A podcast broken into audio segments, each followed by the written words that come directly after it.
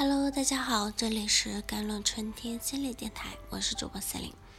今天想跟大家分享的文章叫做《消除外界干扰，才能确保自己不会被分心而拖延行动》。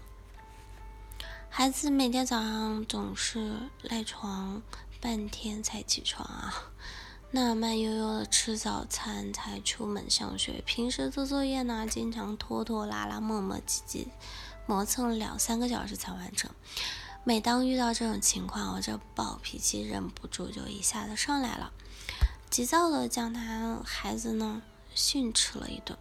相信很多家长都会遭遇到类似的情况，孩子拖拉磨蹭似乎是一场这一种的通病啊。无论是耐心的讲道理，还是暴躁的训斥责骂，都不太管用。顶多改变一两天，又打回了原形。别说孩子了，其实大人也有不少人患有拖延症。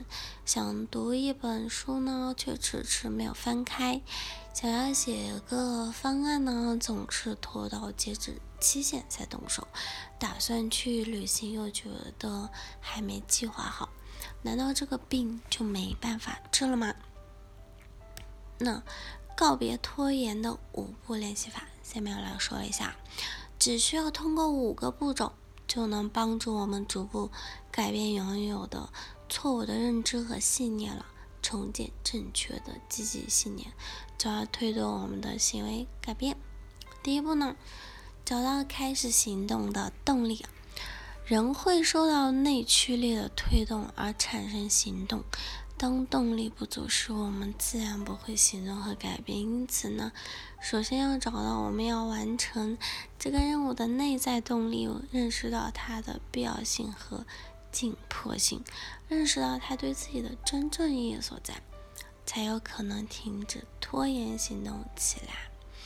我们可以给自己列一个拖延利弊清单，就是将拖延的好处和坏处分别列出来。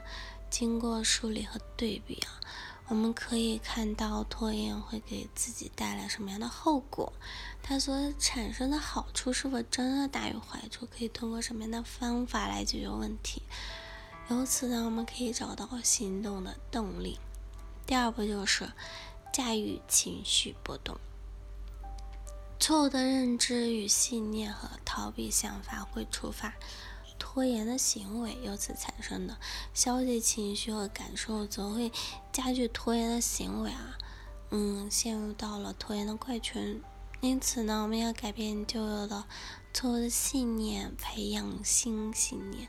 当我们建立起新信念后呢，有可能仍然抱有疑惑而无法坚定的行动起来完成任务。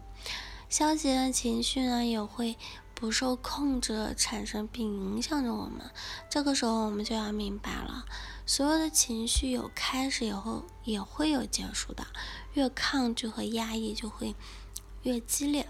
我们只有接纳这些情绪的发生呢，才有可能驾驭它，而不是被它控制。进行腹式呼吸法。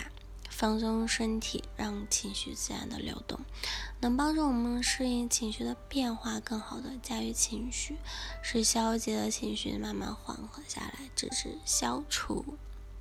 第三步就是消除干扰，不分心啦。在进行任务时，外界是大量的信息，很容易对我们造成干扰，而导致分心啊。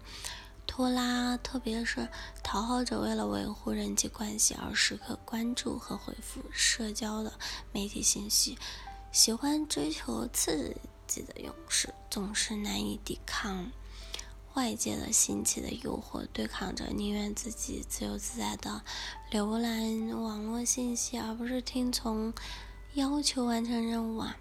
因此呢，消除外界干扰，才能确保自己不会。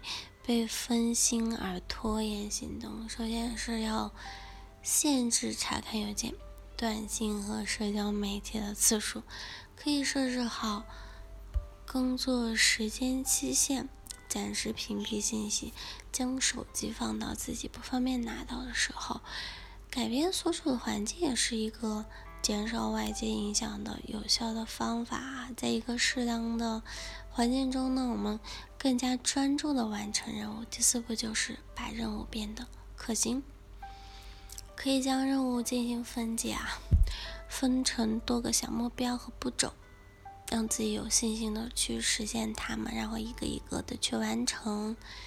在这个过程中，我们也会不断的产生成就感，成为继续前进的动力。